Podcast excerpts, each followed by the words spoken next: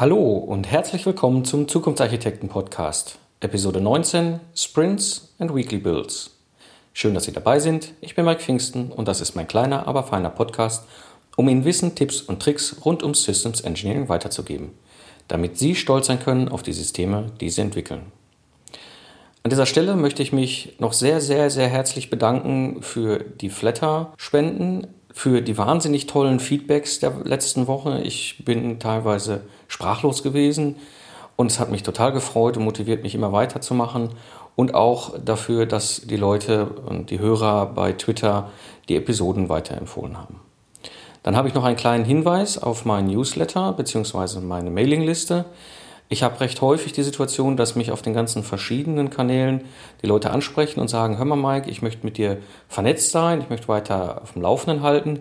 Aus dem Grund habe ich dieses Newsletter eingerichtet. Das Ziel ist, dass ich auf, das, auf dem Newsletter eben für die Hörer Informationen bereitstelle, wenn irgendwas Neues passiert beim Podcast, wenn irgendwie ein Hörertreffen angekündigt wird oder irgendwas in dieser Form.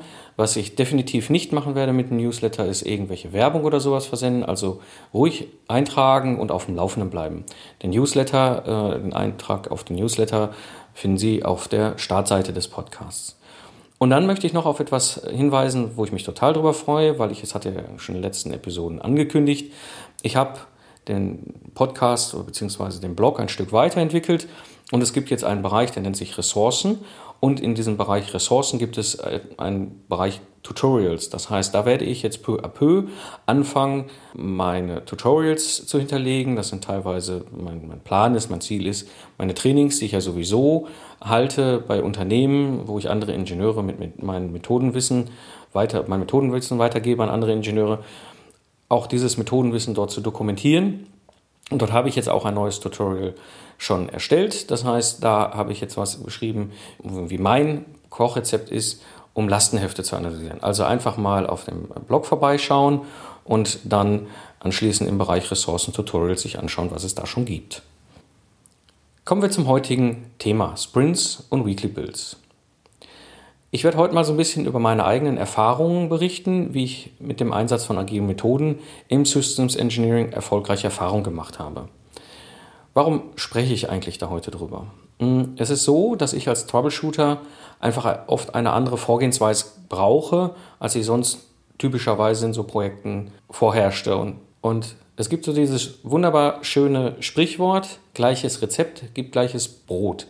Was bedeutet, wir müssen es einfach anders angehen, um ein anderes Ergebnis zu produzieren. Und ich hatte mich ja schon sehr früh mit dem Thema agilen Methoden beschäftigt. Ich hatte es auch in der letzten Episode mit dem Michael Malbeck immer wieder angesprochen, dass ich mich ja schon seit, langem damit beschäftige. Und so bin ich halt hingegangen und habe verschiedene agile Methoden miteinander kombiniert, um eben im Troubleshooting mit einer anderen Vorgehensweise die Projekte noch zum Erfolg zu führen. Und diese Projekte, von denen ich spreche, waren typischerweise in folgender Situation. Es waren in der Regel sehr innovative Projekte, also viele um, technische, vor allem technische Unbekannte, aber auch teilweise Komplexität spielte ein Riesenthema. Und in der Regel war es eigentlich auch so, dass ähm, die Software einen sehr großen Anteil der Funktionalität hatte, gerade der innovativen äh, Funktionen, die dieses äh, System jetzt äh, dann auch liefern sollte.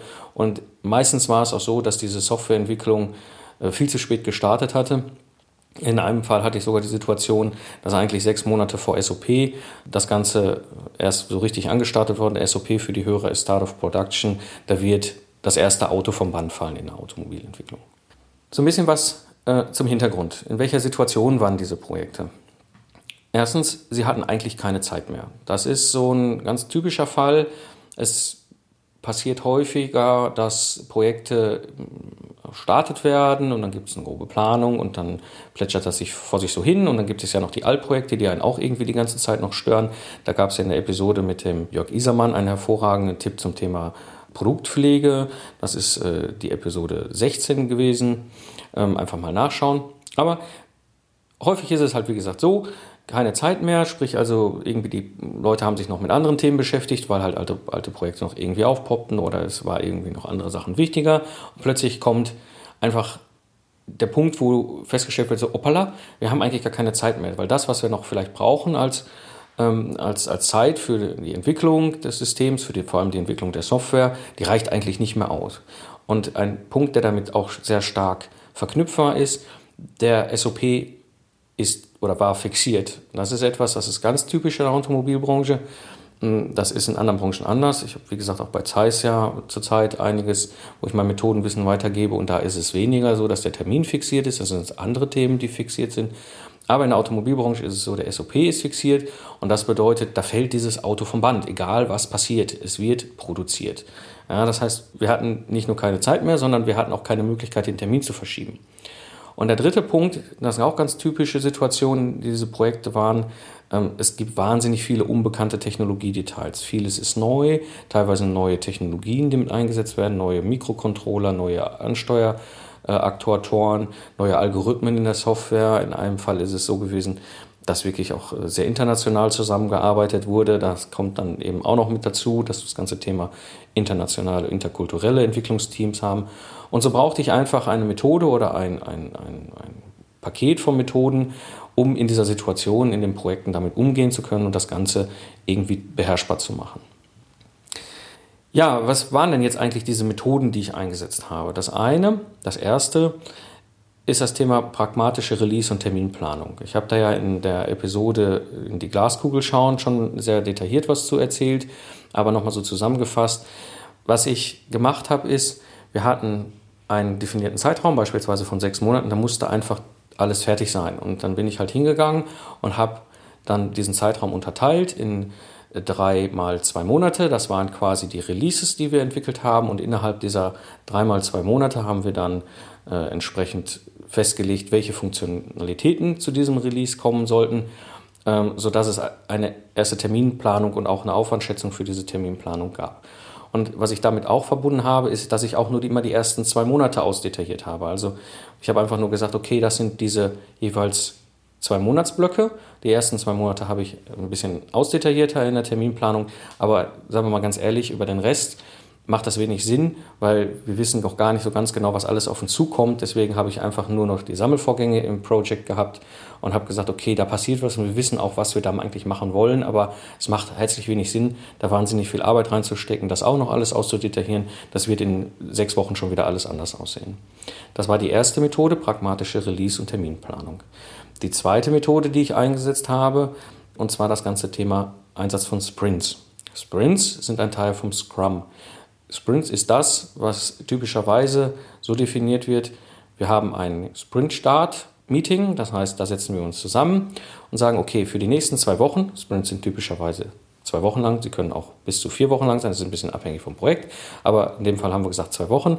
In diesen zwei Wochen wird jeder seine Arbeitspakete äh, definiert, beziehungsweise definiert habe ich sie, aber dann halt sagen, okay, ich mache es und ich werde in den zwei Wochen auch ein Ergebnis liefern. Wir sind nicht hingegangen und haben die komplette Lehre vom Scrum übernommen und haben dann auch halt diese Daily Scrums gemacht und so weiter, aber was wir auf jeden Fall gemacht haben, war wirklich, wir haben uns montags morgens zusammengesetzt, wir haben gesagt, okay, für die nächsten zwei Wochen liegt das und das und das an. Aus dem letzten Sprint ist vielleicht noch das ein oder andere ähm, noch übergeblieben oder hat nicht ganz 100%, 100 funktioniert. Das muss auch noch mit rein, das muss diese, in diesem Sprint gelöst werden. Und wir saßen in der Runde zusammen und dann hat, bin ich das halt durchgegangen und habe mit jedem der Entwickler halt gesprochen, okay, das ist dein Arbeitspaket, das ist dein Themenfeld, ist das okay, dass du das in den nächsten zwei Wochen schaffst? Und dieser Einsatz von den Sprints zog sich dann immer kontinuierlich durch. Das heißt, ähm, am Ende ergaben dann natürlich acht Sprints, immer so ein Zwei-Monats-Release-Zyklus, ja, also dass wir entsprechend immer durchgesprintet waren. Und am Ende eines Sprints, also zwei Wochen später, ist es so, das habe ich noch vergessen eben zu erwähnen, setzen wir uns wieder alle zusammen und sagen, okay, was von den Sachen, die wir definiert haben an Arbeitspaketen, ist denn fertig geworden? Wo gab es Probleme? Wo gab es Auffälligkeiten? Ähm, wo hat sich möglicherweise ein richtiger, äh, richtiges Thema rausgebildet, weil wir bis dahin technologisch immer dachten, das geht oder nicht. Also Punkt 1, was ich eingesetzt habe, pragmatische Release- und Terminplanung. Punkt 2, was ich eingesetzt habe, war das Thema Sprints aus dem ganzen Umfeld von Scrum. Aber ich sag mal Sprints Light, also Scrum Light, ähm, jetzt nicht die volle Bandbreite dessen, was Scrum da vorgibt. Und eine dritte Methode, die ich dazu gepackt habe, war das, der sogenannte Weekly Build and Smoke Test. Hm, das kommt jetzt nicht zwingend aus dem ganz agilen Umfeld, das ist etwas wie äh, Microsoft damals Windows NT entwickelt haben. Die haben ein Daily Build gemacht. Das heißt, jeden Abend, wenn alles äh, durch war, wurde ein automatischer Bildlauf äh, gemacht. Das heißt, da wurde quasi der Quellcode zusammengelinkt, kompiliert und gelinkt und anschließend dann auf die Zieltest-Hardware gebracht und dann wurde nachts durchgetestet. Und am nächsten Morgen kamen die Entwickler bei Microsoft wieder bei den rein in die Büros und sahen sofort die Testergebnisse. Und sowas ähnliches habe ich auch gemacht, allerdings in diesem Fall auch wieder bezogen auf die Sprints, beziehungsweise ich, wir haben es dann wöchentlich gemacht, also sprich zweimal pro Sprint, wo wir einfach gesagt haben, okay, Freitagmittag ist quasi Cut, ab dann hat jeder der Softwareentwickler seine Arbeitsergebnisse bis dahin kompilierbar und linkbar einzuchecken in das Versionsverwaltungstool. Dann gibt es einen sogenannten Konfigurationsmanager von der Rolle her. Der hat die Aufgabe zu schauen, kann er daraus ein, eine Software schnüren, also ist das alles kompilierbar und linkbar in Summe und spielt das Ganze auf eine Testhardware und diese Testhardware geht dann freitags nachmittags rüber in den Versuch, ins Prüflabor und das Prüflabor startet dann nochmal einen, einen kleinen Vorcheck an, also sprich, also läuft es überhaupt an, ist es funktionsfähig, ist es ansprechbar, sind die Daten richtig darauf äh, eingerichtet und so weiter und so weiter. Und wenn die dann grünes Licht gaben und sagten, jo, alles klar, wir können das hier testen, dann sind die Entwickler alle nach Hause gegangen. Das Testlabor hat das quasi vollautomatisiert gehabt, das heißt, die wussten, welche Funktionalitäten mussten da sein, welche Funktionalitäten waren schon da, welche kamen halt dazu und dementsprechend halt die Testfälle innerhalb der Woche vorbereitet und haben das dann automatisiert laufen lassen. Der Abteilungsleiter oder der Teamleiter ähm, hatte halt von außen einen Online-Zugriff. Das heißt, er konnte quasi von zu Hause immer checken, okay, läuft der Test noch oder nicht. Und immer wenn alles soweit noch lief, dann hat er weiter sein Wochenende gelebt. Und wenn irgendwas nicht funktionierte, hat er sofort Alarm geschlagen. Dann sind, ist eine definierte Gruppe von zwei, drei Leuten in die Firma gefahren am Wochenende, hat geguckt, okay, wo ist der, der gesamte automatisierte Test abgebrochen? War es ein Testfallthema, war es ein Software-Thema, war es ein Hardware-Thema, weil oft ja auch parallel Hardware-Stände weiterentwickelt worden sind. Das war allerdings der Ausnahmefall. In der Regel lief es durch und am Montagmorgen kamen alle wieder in die Firma und wir hatten als allererstes mal die Testergebnisse. Das heißt, da gab es dann x hundert oder tausende von Testfällen und da waren eben halt einige grün, einige rot und einige sind, waren zu bewerten.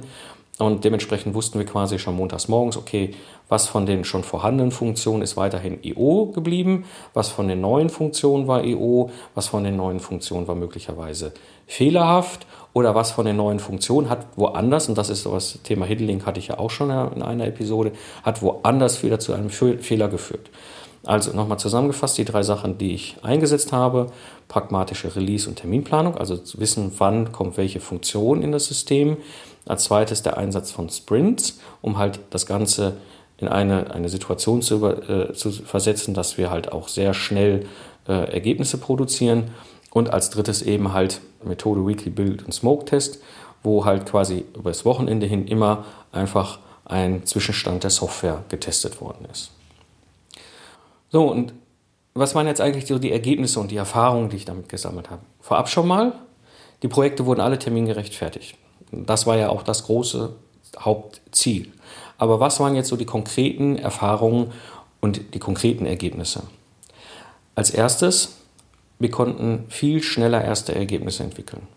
Ja, es gibt ja dieses ja, Low-Hanging Fruit als Bild, also sprich, erstmal gucken, dass die, die einfachen Dinge alle schon mal abgehakt werden, sodass wir auch relativ schnell erste Ergebnisse hatten. Das ist für alle ein Riesenvorteil. Gerade in diesen Troubleshooting-Situationen haben wir alle so das Gefühl, es kommt überhaupt nichts mehr am Ende raus.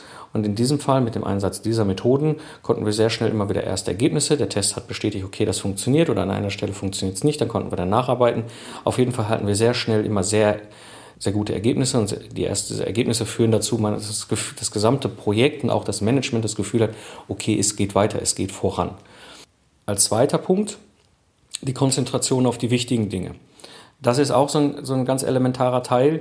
Wenn wir so einen Plan haben und so eine Vorgehensweise mit, mit drei re großen Release-Abschnitten innerhalb von zwei Monaten und eben die Sprints alle zwei Monate mit einem Ergebnis und die Weekly Builds mit einem Monat als Ergebnis, dadurch konzentriert sich das ganze Projekt, ist meine eigene Erfahrung, sofort auf die wirklich wichtigen Dinge und sehr schnell wird klar, was von den ganzen Sachen, die vielleicht noch gefordert sind, ist nice to have und möglicherweise für die eigentliche Kernfunktion, die den Nutzen beim Kunden ja erzeugt, überhaupt gar nicht mehr notwendig. Also als zweite Erfahrung, als zweites Ergebnis war eine hohe Konzentration auf die wichtigen Dinge. Als dritter Punkt, den wir hatten, und das ist auch eine wahnsinnig spannende Erfahrung gewesen, und zwar schnelles Reagieren auf Probleme. Ich sage immer, fail fast. Wir sind in, als Entwicklungsingenieure in einem Umfeld unterwegs, wo wir in der Regel teilweise technologisch Neuland betreten oder auch von der Komplexität oder auch von der Teamzusammensetzung, was auch immer. Ja, und das Beste, was uns passieren kann, ist, dass wir relativ schnell auf die Klappe fallen und feststellen, okay, so funktioniert es nicht. Weil, drehen wir den Spieß mal um. Wenn wir erst nach sechs Monaten feststellen, dass wir auf die Klappe gefallen sind, haben wir sechs Monate vertrödelt. Und die, eben dieses schnelle Reagieren auf Probleme ist ein großer Vorteil, vor allem im, mit dem ganzen Kontext der Weekly Builds und der Sprints.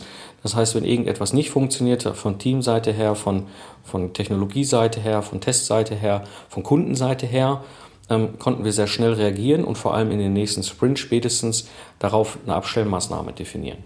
Was super war für alle Beteiligten. Wirklich die Situation erzeugt hat, dass alle auch das Gefühl haben, okay, es passiert was ist und, und, und wir können reagieren, wenn irgendwas auf uns zukommt. Als vierter Punkt die Erhöhung der Sicherheit.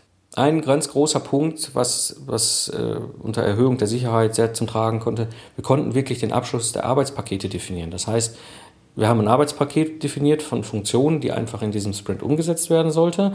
Und der Test hat einfach auch klar bestätigt, dass die Ergebnisse geliefert worden sind. Das heißt, ich konnte als Troubleshooter und als Systemingenieur immer einen Haken drunter machen äh, unter dem Arbeitspaket, wenn alle Testfälle dazu auf grün waren. Sprich also keine Auffälligkeiten mehr kamen. Der zweite große äh, Vorteil hierbei war auch, es ist ja typischerweise so, dass immer mal wieder irgendeiner kommt und sagt, ich brauche gerade mal einen Softwarestand für ein, für ein Versuchsfahrzeug, für, ein, für einen Testaufbau, für ich weiß nicht was. Und wir konnten jederzeit getestete Software rausgeben. Das heißt, jeden Freitag wurde ja ein neuer Software Bildstand erzeugt, Weekly Bildstand erzeugt und den konnten wir rausgeben. Wir wussten auch, was buggy war. Das heißt, wir konnten den Leuten auch sagen, hier hast du den Softwarestand und das und das und das sind noch die Bugs, die da drin sind.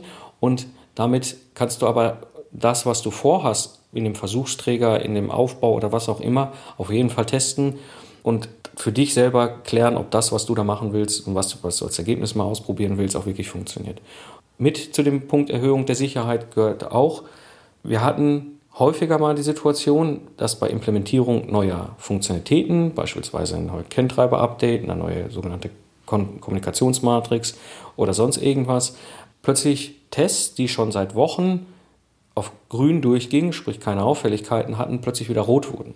Sprich, wir wussten sofort, es ist was Neues eingebaut worden, was eigentlich funktionieren sollte, wo keiner gesagt hat, da sind wir jetzt bei einem neuen Technologie-Feature, sondern das ist einfach ein Update von einer bestehenden Funktionalität und die wurden wieder rot. Das heißt, wir wussten sofort, ob das geklappt hat. Und dass diese drei Punkte, Abschluss der Arbeitspakete, nur getestete Software kann rausgegeben werden und eben auch schon grüne Tests werden wieder rot, erzeugt eine starke Erhöhung der Sicherheit. Das waren jetzt so die ganzen positiven Erfahrungen. Aber was gab es denn auch so für Herausforderungen oder auch für negative Erfahrungen mit dem Einsatz? Hm, ein ganz großer Punkt, der da zum Tragen kommt, es gibt eine Lernkurve im Projektmanagement bzw. bei den Auftraggebern. Klassischerweise ist es so, dass die Erwartungshaltung im oberen Management existiert, ich will einen Terminplan haben über den gesamten Zeitraum. Das heißt, da ist auch definiert, in zwölf Monaten wird noch am 26.05. irgendwie der Herr Müller diesen Handschlag tun. Was ja irgendwie Quatsch ist, weil wir wissen ja, Projekte entwickeln sich weiter, die Erde dreht sich weiter und wir wissen gar nicht, ob das wirklich so korrekt ist. Das heißt, es war auch von meiner Seite erstmal ein hoher Überzeugungsaufwand notwendig, sich darauf einzulassen, überhaupt gar nicht mehr die Situation zu haben, einen Terminplan, der über sechs, zwölf Monate detailliert ausgearbeitet ist, sondern eben einfach mit dieser Unsicherheit leben zu können, zu sagen, okay, die nächsten zwei Monate sind klar, da wissen wir, was gemacht wird, aber was in den anderen Monaten gemacht wird, wird dann zu gegebener Zeit rechtzeitig definiert. Das heißt, ich habe mich auch immer hingesetzt und habe dann so ungefähr drei Wochen vor dem Abschluss des Zwei-Monats-Blocks angefangen, spätestens die nächsten zwei Monate auszudetaillieren und abzustimmen.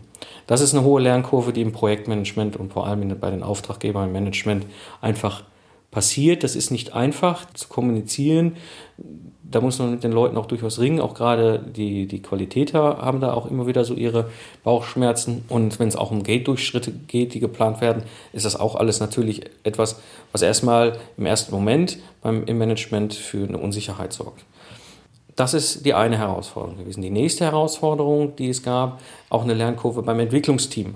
Weil das Entwicklungsteam ist es ja gewöhnt, es gibt einen Terminplan, es gibt halt ABC-Muster-Releases oder ähnliches und diese Releases sind einfach definiert über einen Zeitraum von beispielsweise sechs Monate jeweils und in der Zeit kann ich einfach so vor mich hinwerkeln.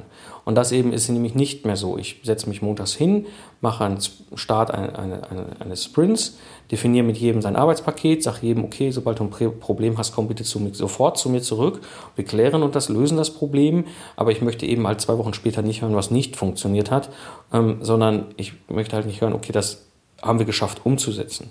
Ja, das heißt, auch das Entwicklungsteam muss sich da einfach lernen, darauf einzurichten. Auch das ist nicht einfach. Da, da hat viel mit Vertrauen zu tun, was klar ist. Die Leute wollen einfach auch ein Stück weit wissen, was sie tun wollen, aber eben in dieser neuen Art und Weise ist das für sie unsicher. Das ist so eine zweite Sache an, an, an Herausforderung, die bei dem Einsatz dieser Methoden zum Tragen kommt. Eine dritte Herausforderung, die auf jeden Fall auch zum Tragen kommt, ist eine hohe Lernkurve im Testbereich, weil typischerweise ist es so, dass ein Test- und Versuchsbereich halt zu einem definierten äh, Release ist, also einem Meilenstein, halt ein komplettes Bundle bekommt, äh, B-Muster Hardware, B-Muster Software, B-Muster Konstruktionskomponenten und die ganzen dann zusammensteckt und da ausprobiert, ob es funktioniert. Und die sind es nicht gewohnt, dass jede Woche immer ein Software-Update läuft. Das heißt, dass jede Woche immer wieder was Neues kommt und dann vielleicht alle drei Wochen kommt dann nochmal eine neue Hardware dazu. Das ist alles etwas, was sehr, sehr ungewohnt ist für den Testbereich. Aber auch an der Stelle hat es äh, dann auch wiederum mit der Lernkurve einen großen Vorteil. Der Test kann sehr früh anfangen, selber zu lernen, mit dem System umzugehen und zu testen. Ja, ähm, aber nichtsdestotrotz, das ist auch beim Testbereich etwas, was erstmal ungewohnt ist. Und dann gibt es noch die vierte Herausforderung, das ist auch ganz, ganz elementar. Das Ganze muss in einer engen Abstimmung mit dem Konfigurations- Management laufen, gerade wenn wir über Software reden.